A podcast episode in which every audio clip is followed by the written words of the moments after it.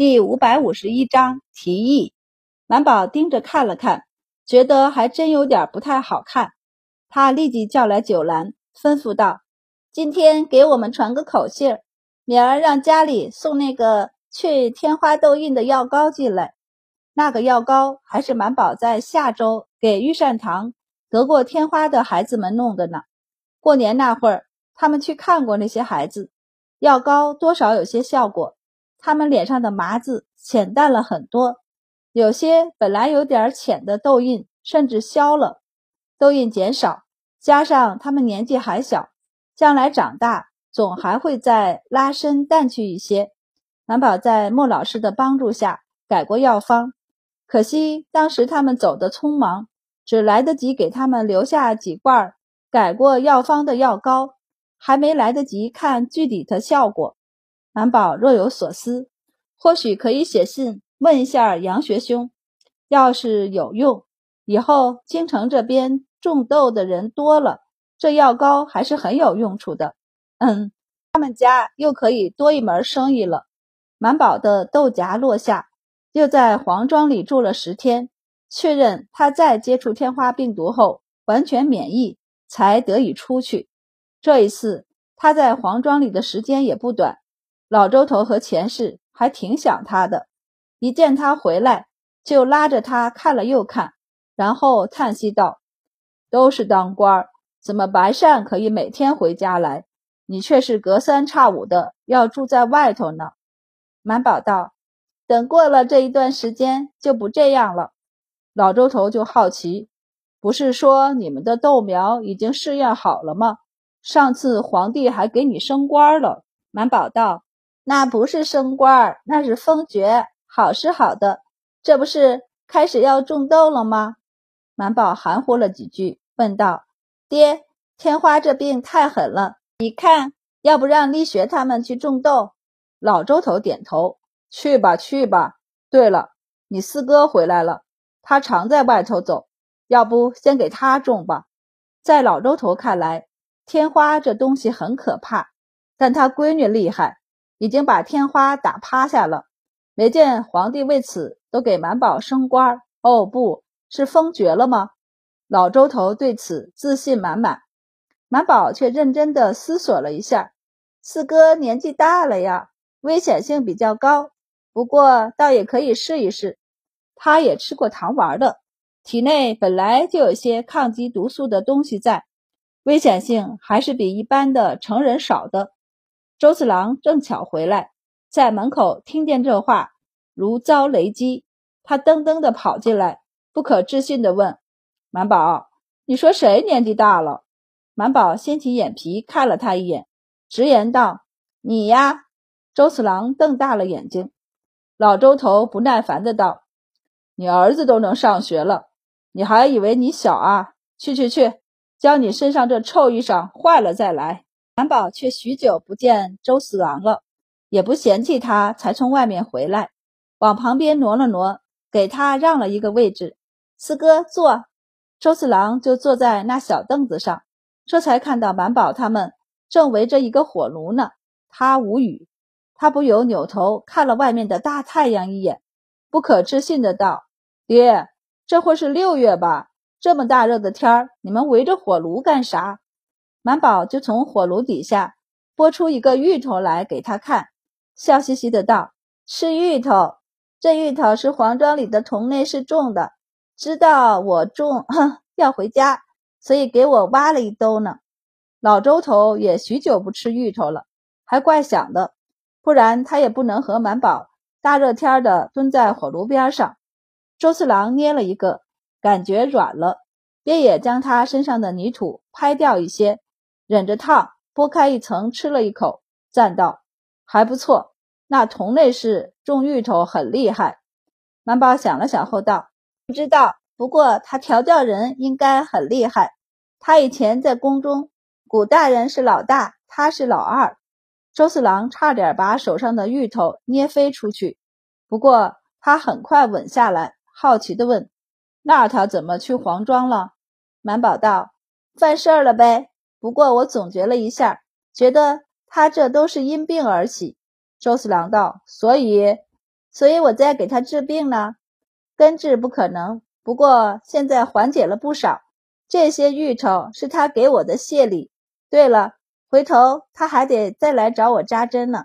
爹，你得告诉门房一声，我给了他门铁的。回头人来了，我要是不在，就把人请到厅堂里坐，别怠慢了人家。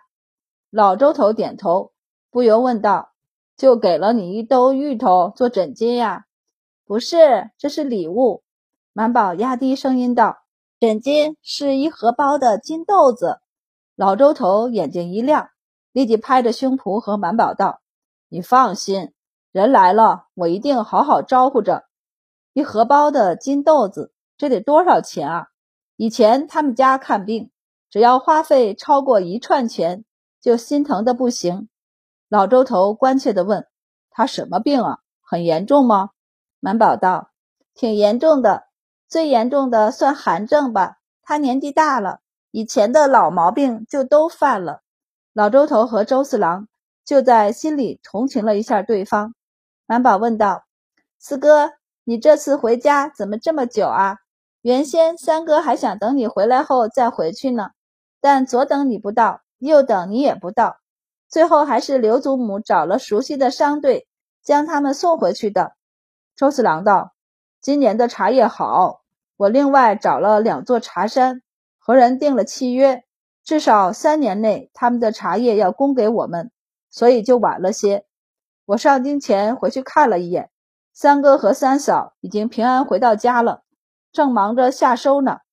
他琢磨了一下后道：“要我说，你现在京城的植田不少，那些田地可比村里的还要好。干脆让二哥、三哥他们都来京城算了。我看大哥一个人也管不过来这么多植田。”不行，满宝还没说话，老周头第一个反对。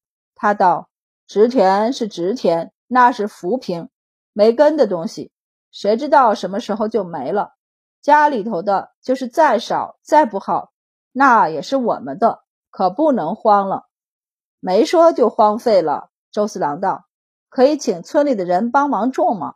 而且从京城到我们家又不远，坐车九天十天也就到了。农忙前回去一趟就是了。对于现在动辄出去三两个月的周四郎来说，路程十天实在是不值得一提，但对于到了一个地方就窝着不动的老周头来说，他是不能够理解周四郎的这份从容的。九天十天的时间呢，这还不够久吗？老周头道：“你当你哥哥们是你乐意来回折腾啊？”周四郎噎住，干脆道：“那您问大哥、二哥、三哥了吗？”满宝眼见他们要吵起来。连忙转开话题道：“四哥，你看你什么时候有空，跟我去种豆。嗯，地学他们也请个假，一起去黄庄里种豆好了。”老周头道：“在家种不行吗？还得跑去黄庄。”满宝道：“那边安全些，现成的地方。回头我和萧院正商议一下，看是否需要其他费用。费用是不必的，至少目前是不用的。”萧远正巴不得来种豆的人越来越多呢。他在太医院里统计了一下，基本上家中有八岁以上、十六岁以下的都来了。如果朝中大臣有疑虑，他们太医院的态度就是保证。萧院正家里也有人参加，萧院正六岁的孙子也被送了进来。卢太医倒是也想送个人进来，但他只有个小孙女，年纪太小了。他可不舍得，最后选了最小的儿子送进去。于是豆苗还没有宣传开来，太医院的太医家属们先种上豆了，其中以周满的家人最多。周满面对同僚们的目光，无奈地摊手道：“没办法，我家里人多，最小的六头，包括周立仲在内，他们都跑来种豆了。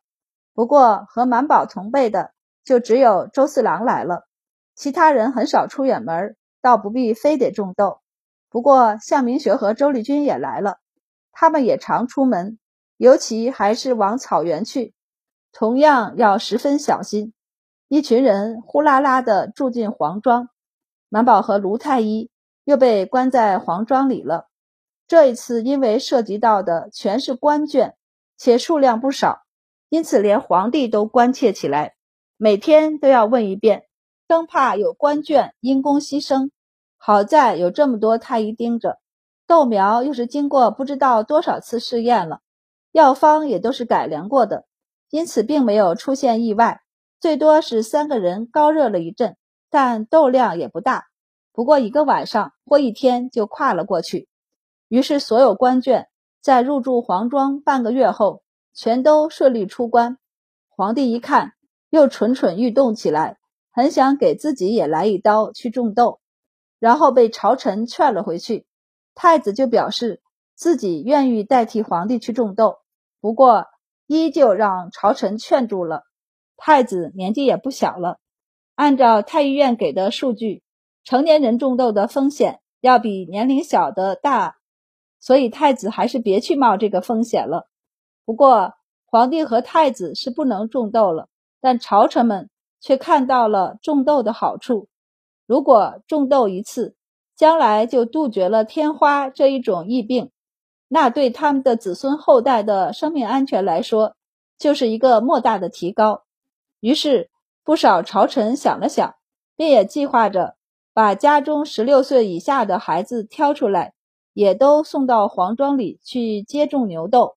皇帝一看，对此结果很满意，于是也不坚持去种豆了，而是叫来萧院正道：“既然这么多官眷要入皇庄种豆，那你们太医院就好好招待，最好拿出一个章程来。”萧院正应下，回去就把太医院里的人都召集起来。陛下的意思，先从三品以上的官眷开始。逐层往下，当然是自愿的。你们也要把好关，身体不适宜种豆的要挑出来，莫要马虎。要是这中间出了差池，那我们就前功尽弃了。萧院正就和大家商量起来，给黄庄那边添置一些新的被褥，男女还要分开。这官眷自然是有男的，也有女的，都是三品以上的官眷。或是勋贵子弟，若是管理不当，闹出什么事儿来，回头人家砸了他们太医院怎么办？别以为他们不敢，这些大臣，尤其是那些勋贵，脾气都大得很。萧院正可不想惹他们。作为当中学历最高、脑子最机灵、年龄最小的满宝，就得抱着一个算盘，将他们罗列出来的东西算出钱来。算着算着，满宝心疼了。将总数记下来，给萧远正问道：“也免费吗？”萧远正惊讶：“这么贵？”满宝道：“是您说的，被褥都要换了，每一张床边还得再配一张小桌子，一个屋里还得添个柜子。我这都是按照上面的采买价格算的，还是算的最便宜的呢。”萧远正也心疼，他想了想后道：“我去找陛下。”皇帝就看着他给上来的账单，沉默。萧远正龙首低头站在下面，低声道：“陛下，这只是算了要填制的东西，种豆需要的牛豆和药材还未曾算入其中呢。还有每一批人半个月的食宿也未曾计入。”皇帝无语。朕记得你们太医院的官眷是免费的，是，但我们的家眷因都是自家人。所以随意了些，当时并没有填制东西，吃食上也简单。耗费的药材总共十三副，意思他们是免费的，但他们花的少，而且他们的意义不一样。要不是有他们先以身作则的试验过一遍，大家敢来种豆吗？皇帝也觉得有理，于是大手一挥道：“那就和他们收钱，嗯，一人收。”皇帝看了看上面的总算，算了算后道：“就一人收一两银子好了，这个不算多吧？”萧远征立即道：“不多，若是臣，臣是很愿意出这个钱的。”皇帝就放心了，于是挥手让萧远正下去。萧远正就带了皇帝的旨意回到太医院，一说要收钱，刘太医就皱眉道：“怕是他们不愿吧？”卢太医也道。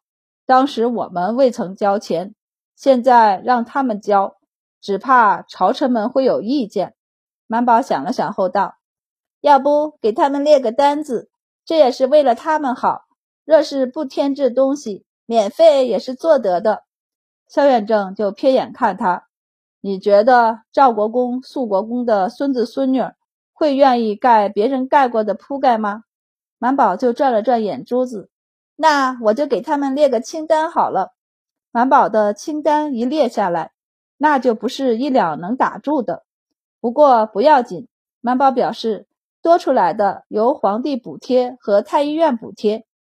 萧远正看得一愣一愣的，看到上面列了两张方子用到的药材，不由问：“也不是谁都会用到此药吧？也不是谁都能一药不喝就能扛过去的。”满宝道：“我们提前准备好，那就是我们用心。不过既然准备上了，自然也算在花销内。”大人们不理解，我不知道，但内宅的夫人们肯定会理解的。